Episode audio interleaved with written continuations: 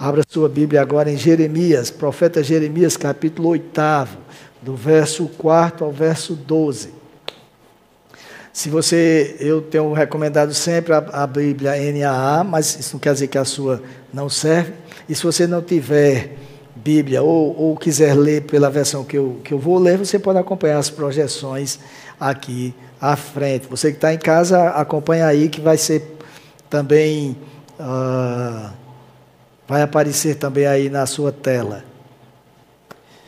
Jeremias capítulo 8, verso 14, verso 4 ao 12.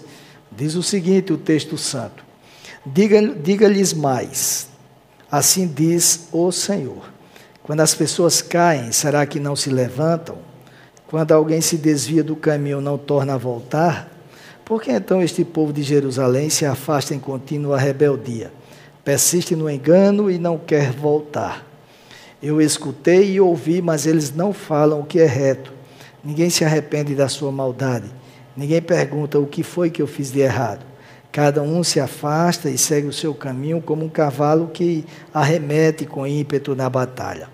Até a cegonha no céu conhece as suas estações, e a rolinha, a andorinha e o grou observam o tempo da sua migração. Mas o meu povo não conhece o juízo do Senhor. Como vocês podem dizer, somos sábios e a lei do Senhor está conosco. Na verdade, a falsa pena dos escribas a transformou em mentira. Os sábios serão envergonhados, aterrorizados e presos, eis que rejeitaram a palavra do Senhor. Que sabedoria, é, sabedoria é essa que eles têm? Portanto, darei as mulheres deles a outros homens e os seus campos a novos possuidores porque desde o menor deles até o maior, cada um está entregue à ganância, e tanto o profeta como o sacerdote usam de falsidade. Curam superficialmente a ferida do meu povo, dizendo paz, paz, quando não há paz. Será que eles ficaram envergonhados porque cometeram abominação? Não, eles não ficaram com vergonha. Eles nem sabem o que é envergonhar-se Portanto, cairão com os que caem quando eu os castigar, tropeçarão, diz o Senhor. Vamos orar mais uma vez, queridos. Pai, no nome do Senhor Jesus. Nós pedimos que tu fales aos nossos corações mais uma vez, que o Senhor faça aquilo que eu não posso fazer, e que o Senhor fale, somente o Senhor esteja a falar neste momento, e que não haja deturpação da tua palavra eu oro no nome de Jesus. Amém. As palavras proferidas pelo, pelo profeta Jeremias no texto que nós acabamos de ler foram ditas, foram escritas em um contexto de pecado. O profeta Jeremias estava discorrendo no capítulo sobre o inevitável castigo de Deus que viria sobre os pecadores, o povo dele, pecador, que não, não estava sensível com a situação espiritual em que eles se encontravam. E o que é pior, por não estarem sensíveis, não se arrependiam.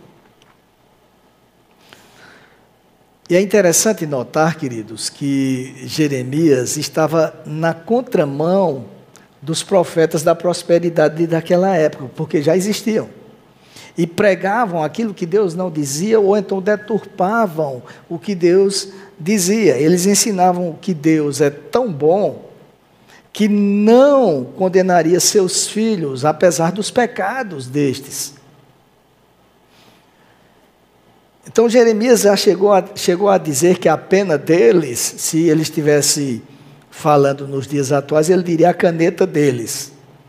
A pena com que eles escreviam, a pena deles era mentirosa. Você vê isso no versículo oitavo.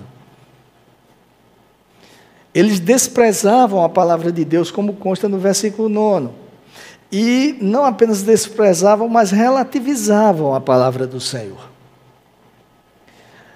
Então Jeremias estava tratando da tragédia de uma nação que vivia satisfeita consigo mesma, acomodada com a situação em que se encontrava, e por isto mesmo estava marchando direto para a destruição.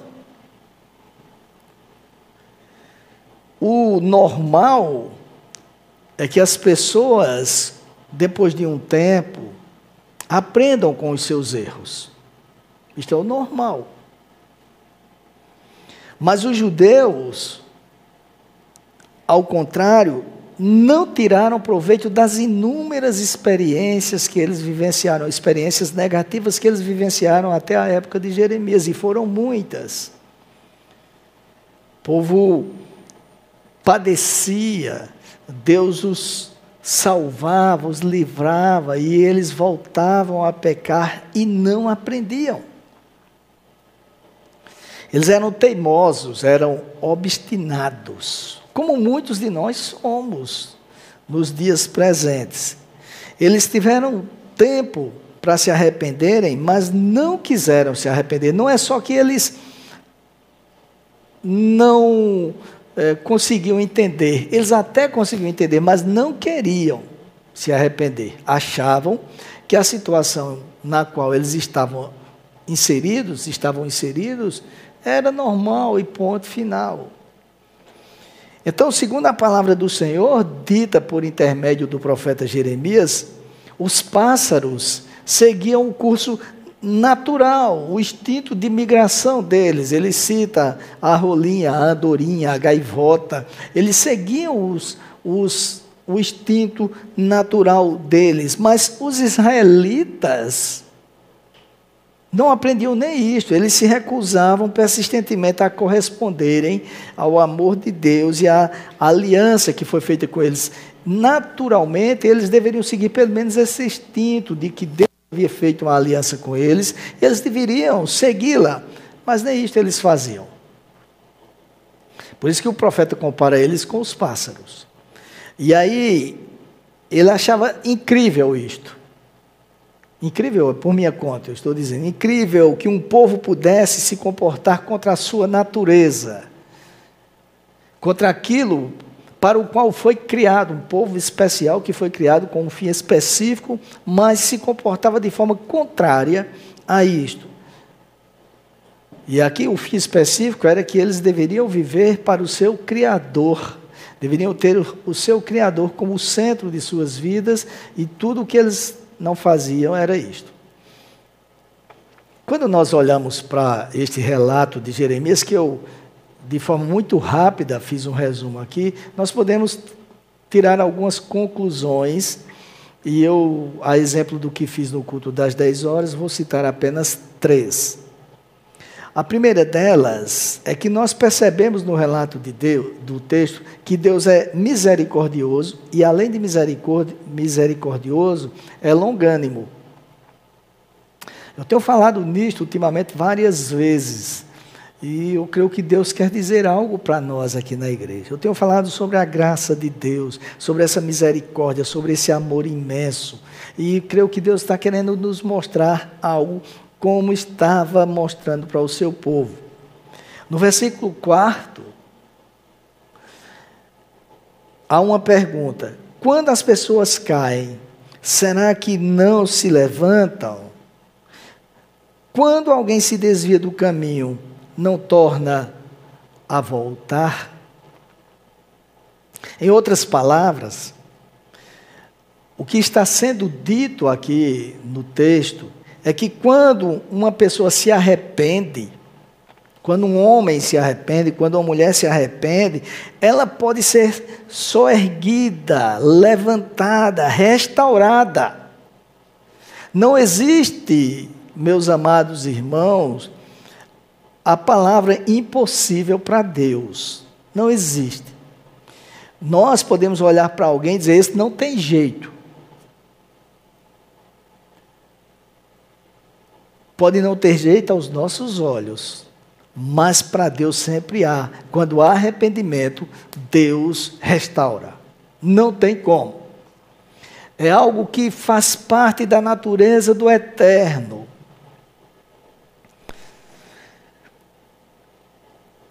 Há possibilidade sim de um retorno ao caminho antigo.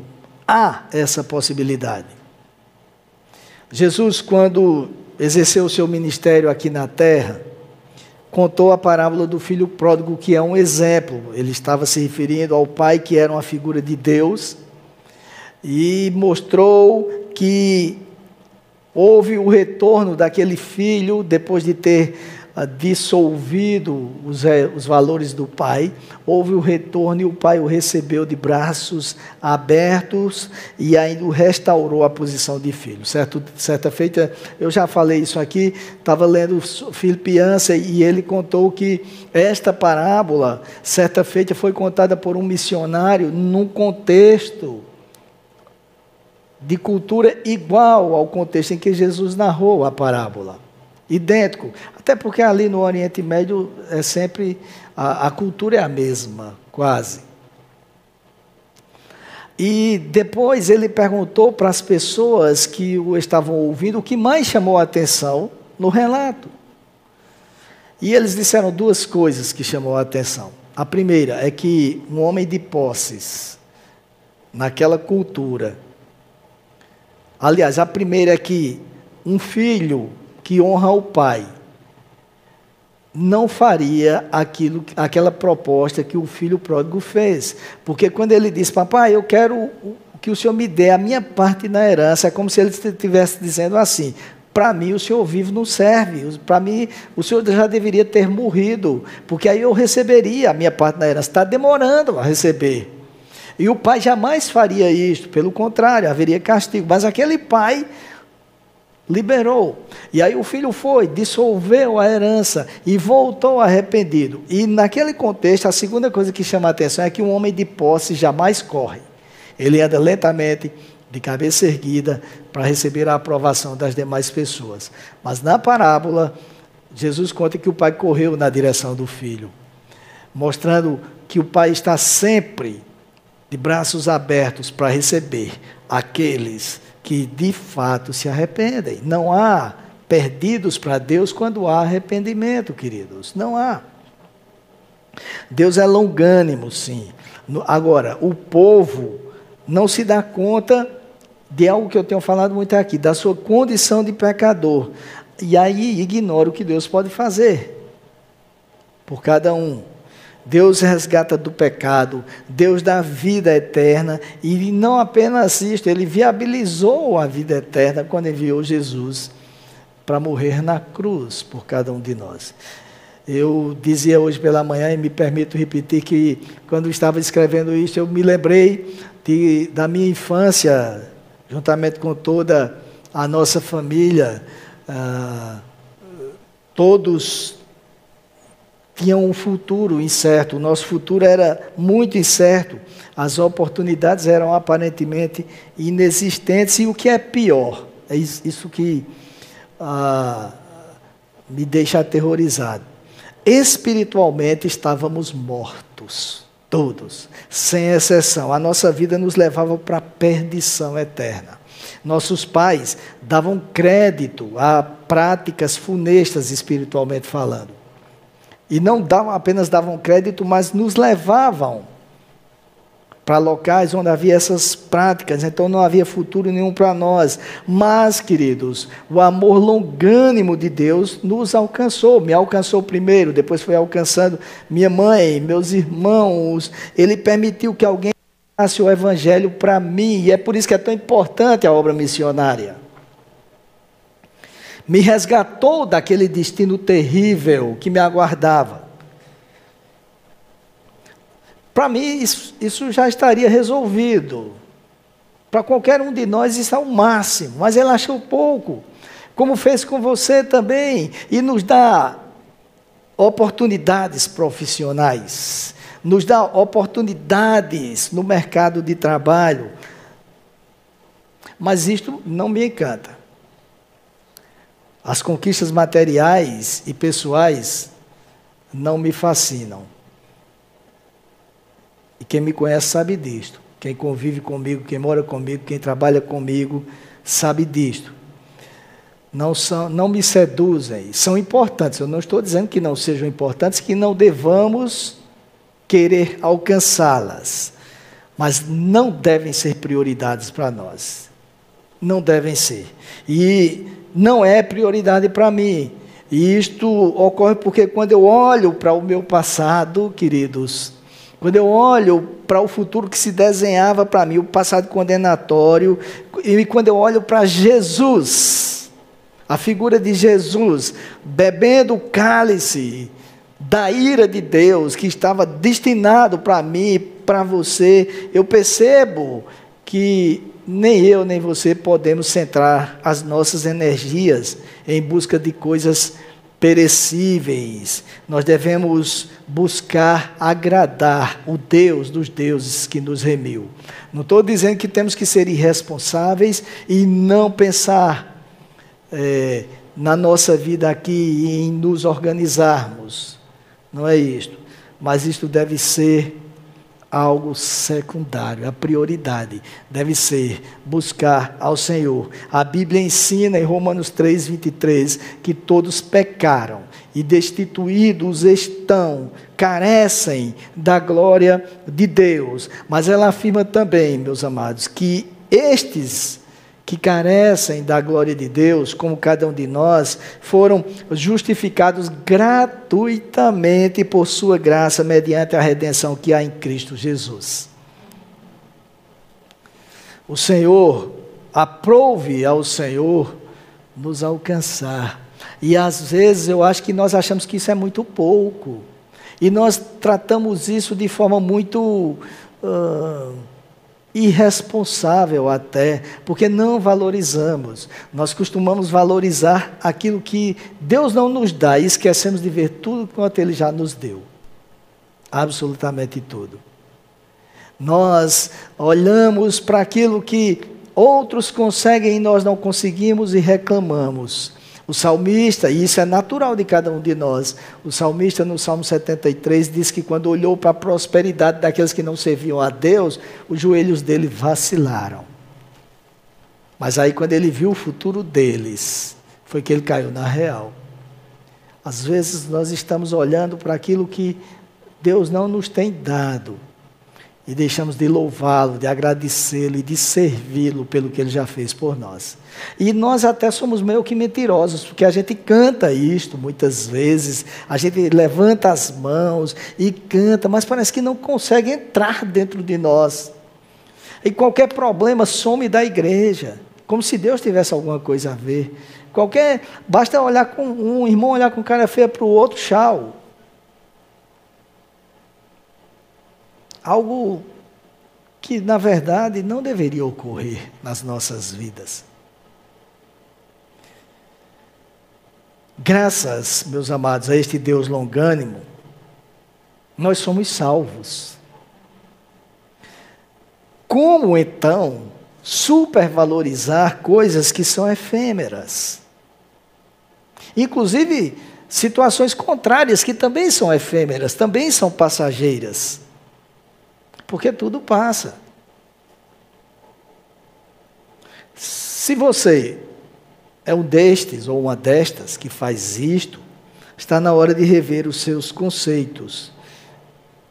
Para ser mais claro, está na hora de entregar a sua vida a Jesus de fato. Não é fazer parte de uma igreja, do rol de membros de uma igreja é deixar que Jesus governe as nossas vidas, é se submeter ao senhorio dele, de fato. A segunda conclusão que nós podemos tirar do texto que nós lemos é que para desfrutar dessa longanimidade, é preciso que haja arrependimento. É o que diz o texto que nós lemos. Esse povo não se arrepende, dizia Deus.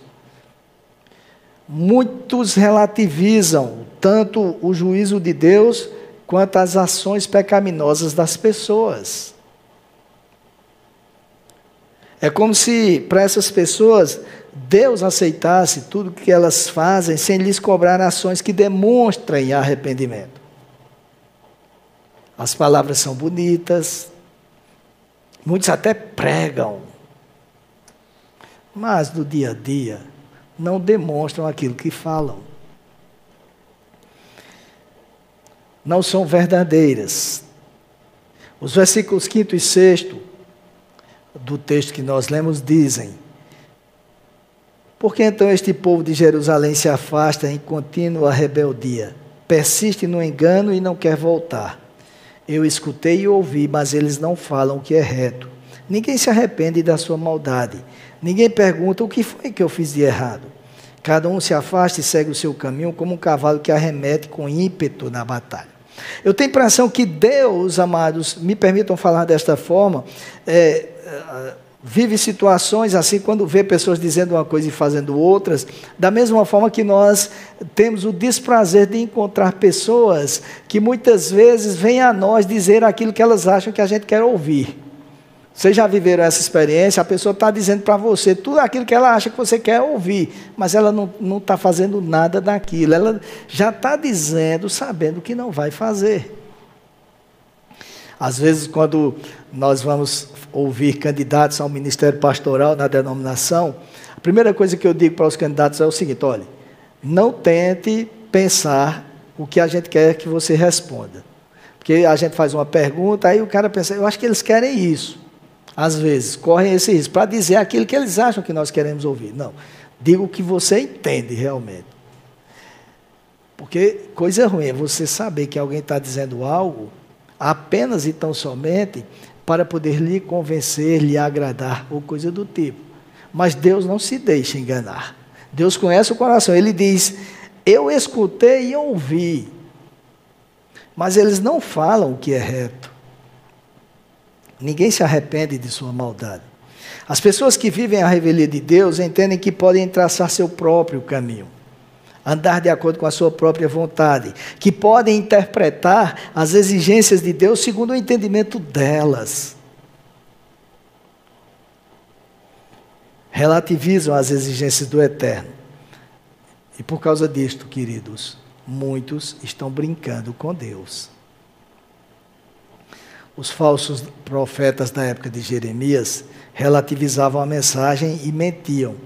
Tanto que o profeta disse no verso 11 o seguinte: curam superficialmente a ferida do meu povo, dizendo paz, paz, quando não há paz. Então o povo estava ali sofrendo, o povo estava colhendo os frutos do seu erro e ao invés de eles chegarem e dizerem, seu problema é porque você está errando nisto, nisto e nisso e você precisa se arrepender, eles diziam, está tudo bem, tudo está em paz, não se preocupe. É claro que nem sempre é bom para nós ouvirmos aquilo que precisamos ouvir, mas Deus sempre vai dizer o que nós precisamos ouvir, nunca aquilo que nós queremos. Tem gente que vai para o culto e diz: o culto hoje não foi bom, não, a mensagem não foi boa.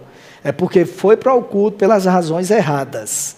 Porque se for para o culto para adorar a Deus, para cultuar ao Senhor, vai ouvir aquilo que precisa ouvir, porque é o que Deus tem para dizer. E relativização é coisa do diabo. Coisa do diabo. Lembremos-nos do que ele, o diabo, disse a Eva, lá em Gênesis, no capítulo 3. Eva, o que foi que Deus disse que acontecerá com você se você comer do fruto proibido? Eva respondeu: Ele disse que nós morreremos. E o diabo disse: Certamente não morrerás. Em outras palavras, não foi bem isto que Deus quis dizer. Não é bem assim. E esta cultura do não é bem assim permanece até os dias de hoje, queridos. A Bíblia diz: Sexo fora do casamento é promiscuidade, aí, e isso pode trazer uma série de problemas. Os governantes vêm e dizem assim: não é bem assim, use preservativo que está tudo resolvido. O cigarro mata, o cara diz: não é bem assim, se você usar de forma comedida, não vai morrer. E sempre vem a relativização.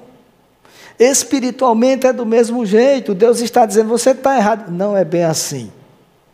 Você está sendo muito radical, Walter. Você está sendo muito ortodoxo.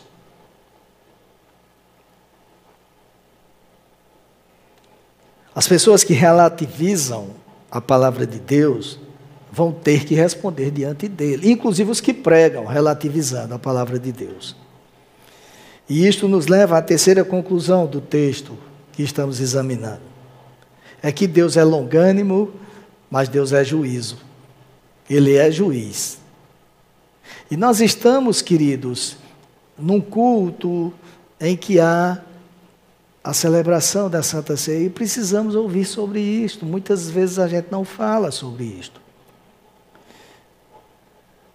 O apóstolo Paulo ensina, quando escreve aos Gálatas, no capítulo 6, verso 7, o seguinte: Deus não se deixa escarnecer, pois tudo o que o homem semear, isso também ceifará.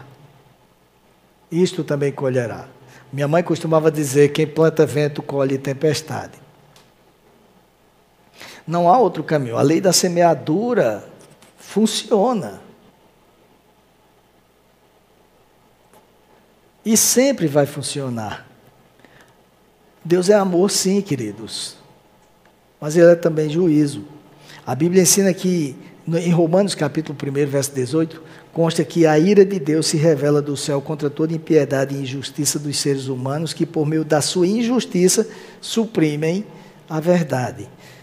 Agora, a gente tem que dizer que, pelo fato de ele ser longânimo, como nós acabamos de falar, a oportunidades, ele concede oportunidades para que sejamos poupados dessa ira. E a exemplo do que eu falei hoje pela manhã, às vezes a gente não consegue entender a, quando se fala em ira de Deus, porque a gente tem a, a tendência de, de pensar na ira de Deus como nós nos iramos. Ficamos vermelhos de raiva, explodimos. Eu conheci alguém que, quando ele ficava com raiva, ele pegava a cabeça e batia na parede com toda força. E uma vez ele, era uma parede de pedras e ele deu duas cabeçadas que sangrou. Tem gente que não tem muito controle. Aí pensa que Deus é assim. Mas quando a Bíblia fala em ira de Deus, está falando no não conformismo de Deus com o pecado. Ele aplica a justiça. Simples assim.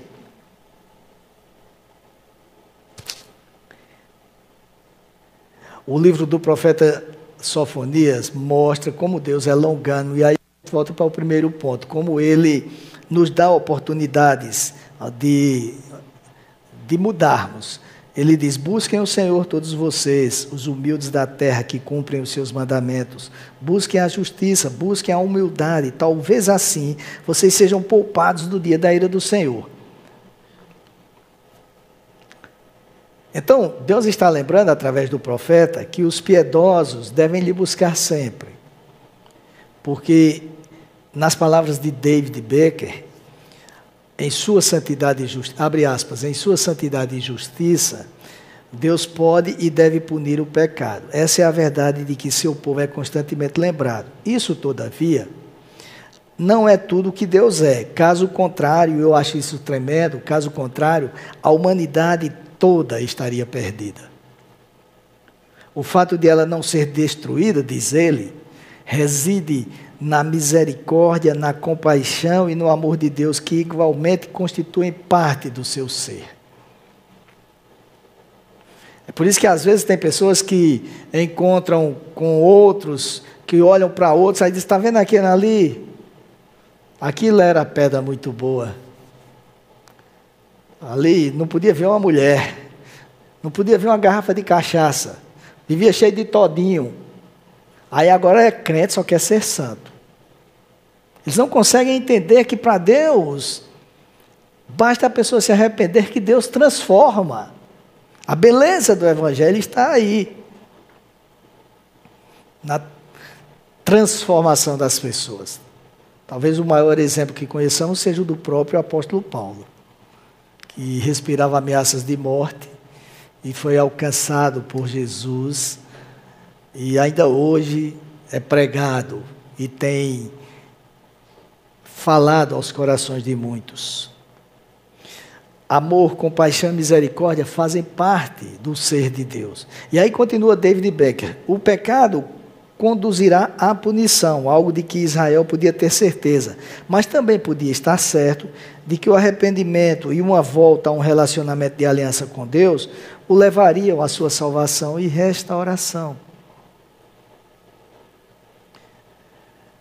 É assim que acontece, queridos.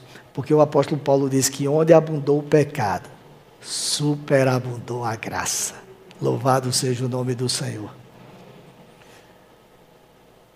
Deus faz coisas tremendas. E eu tenho dito isso aqui e repito mais uma vez nesta noite: nós não estamos aqui porque somos inteligentes, porque somos bonitos, porque somos isto, aquilo, aquilo outro. Nós estamos aqui porque Deus foi gracioso conosco, nos alcançou, só por isto. Ninguém é melhor do que ninguém. Absolutamente.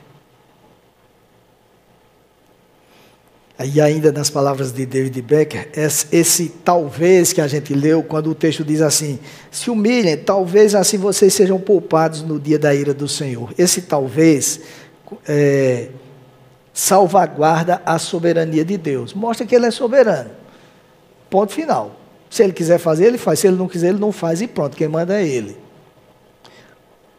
Mostra a soberana salvaguarda, a soberana liberdade de Deus. Mas a plenitude, e esse mais faz toda a diferença, a plenitude de seu ser alivia esse talvez, de qualquer ansiedade ou incerteza, porquanto se pode confiar que Deus, na qualidade de justo juiz de toda a criação, fará o que é correto. E aí, como ele é juiz, e ele diz que se a pessoa se arrepender, ele perdoa, pronto, se arrepender, ele perdoou. Simples assim não tem esse negócio de eu vou pensar. Eu vou pensar. As pessoas muitas vezes fazem raiva a gente e depois vem pedir perdão, vou ver se você merece. O filho chega para o pai e papai, faça isso para mim. Eu vou pensar, eu já ouvi muito isso de mamãe, se você está merecendo isso.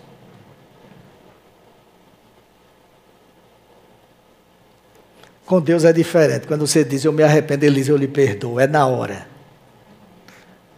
Ele não vai ficar preocupado, vou pensar. Ele conhece o coração de cada um. E ele faz toda a diferença.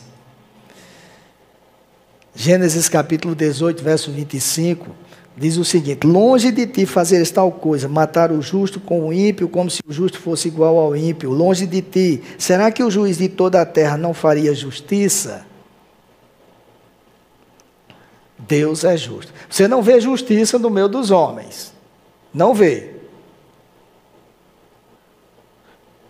Ah, o texto que nós lemos de Jeremias, Deus diz assim: Eu ouvi. Você não vê isso no meio dos homens. Não pensem que juiz lê processo na íntegra. Não lê, não. Não lê. E na maioria das vezes não é nem ele que julga, são os assessores dele. Aí, agora há pouco, antes de começar o culto, eu estava ali no gabinete, vendo o Diário da Justiça, das coisas que eu tenho para fazer amanhã. E eu estava vendo uma decisão que foi prolatada em um processo que eu advogo, do mesmo desembargador, semelhante a uma que saiu na semana passada em um processo idêntico.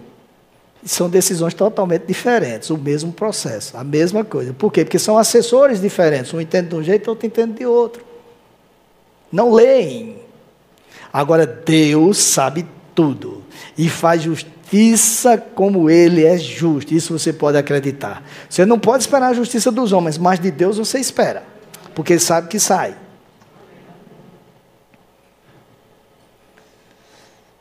E mais uma vez eu recorro a David Becker para dizer que do lado humano não se deve usar erroneamente o perdão divino como uma graça barata como os pregadores da época de Jeremias faziam. Não, que é isso? Deus é gracioso.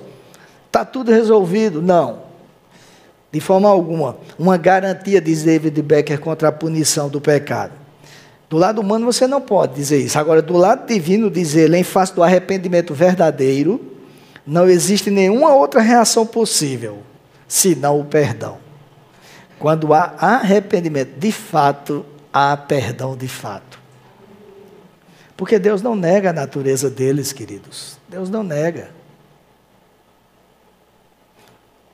E aí, quando a pessoa arrependida se entrega ao Senhor, nasceu de novo. As coisas velhas passaram, tudo se fez novo. E é interessante que o texto não diz as coisas velhas vão passar, passaram, já era.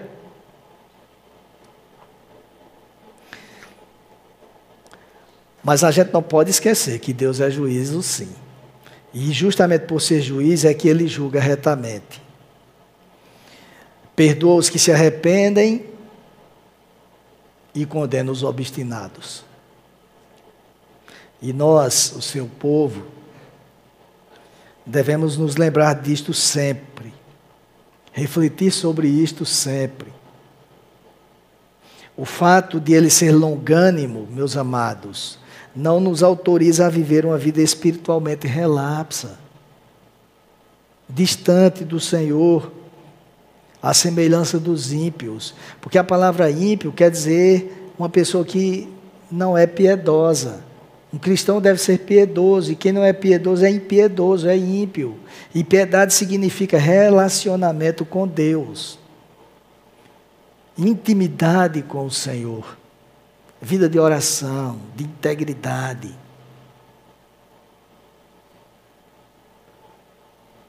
É isto que Deus busca de cada um de nós. Deus quer que verdadeiramente sejamos cristãos autênticos. E toda oportunidade é oportunidade para nós falarmos com Deus. Há um livro antigo, muito antigo, do século para lá do 18, antes do 18. Aí você vai perguntar o 17, não sei, pode ter sido o 16, o 15 é antes do 18. De um cozinheiro de um monastério francês chamado Irmão Lourenço, que ele fala sobre a oração. No qual ele diz que a chave não é você parar o que está fazendo, é você, em meio ao que você está fazendo, você ter relacionamento com Deus. É isso que nós devemos ter. Em todos os momentos, dirigindo, você pode falar com Deus. Ah, eu falo muito, porque a vontade que dá é eu falar com os motoristas que estão fazendo raiva. Eu Senhor, tem misericórdia de mim. E teve um dia, amados, que eu passei uma vergonha medonha. O cara passou, bateu no retrovisor do carro. Aí eu. A célebre frase. Chamei o cara de imbecil. Misericórdia da minha vida. Aí o cara voltou. Eu estava com o carro parado, o cara voltou, né? Aí disse: foi que eu fiz. Eu disse, você bateu no retrovisor. Ele disse, então eu lhe peço desculpas. Mas eu não sou imbecil, não, viu? Aí foi embora. Eu disse, vem cá, volta. Aí ele voltou, digo, o que foi? Disse, Agora quem lhe pede desculpa sou eu, me perdoe, eu errei. Aí ficou tudo bem, foi embora, mas eu fiquei com vergonha. Se não estiver orando, você entra na carne. Em casa, menino fazendo raiva, para com isso, menino. Tem mulher que é crente, isso é um inferno. Vocês riem, mas é verdade. Sei que foi que eu fiz para merecer isto. Eu sei o que você fez. Você não tem uma vida de relacionamento com Deus. Porque se tivesse você louvar o Senhor, graças a Deus que ele tem saúde, por isso que ele está desse jeito. Dá trabalho, é verdade. Mas está aqui. Reclama de tudo, reclama do que Deus não tem feito. Tem o alimento. Vocês já viram que tem gente que Está com fome, abre a geladeira, a geladeira é cheia de coisa. Tem nada para comer nessa casa. Porque não tem aquilo que queria, mas tem outras coisas.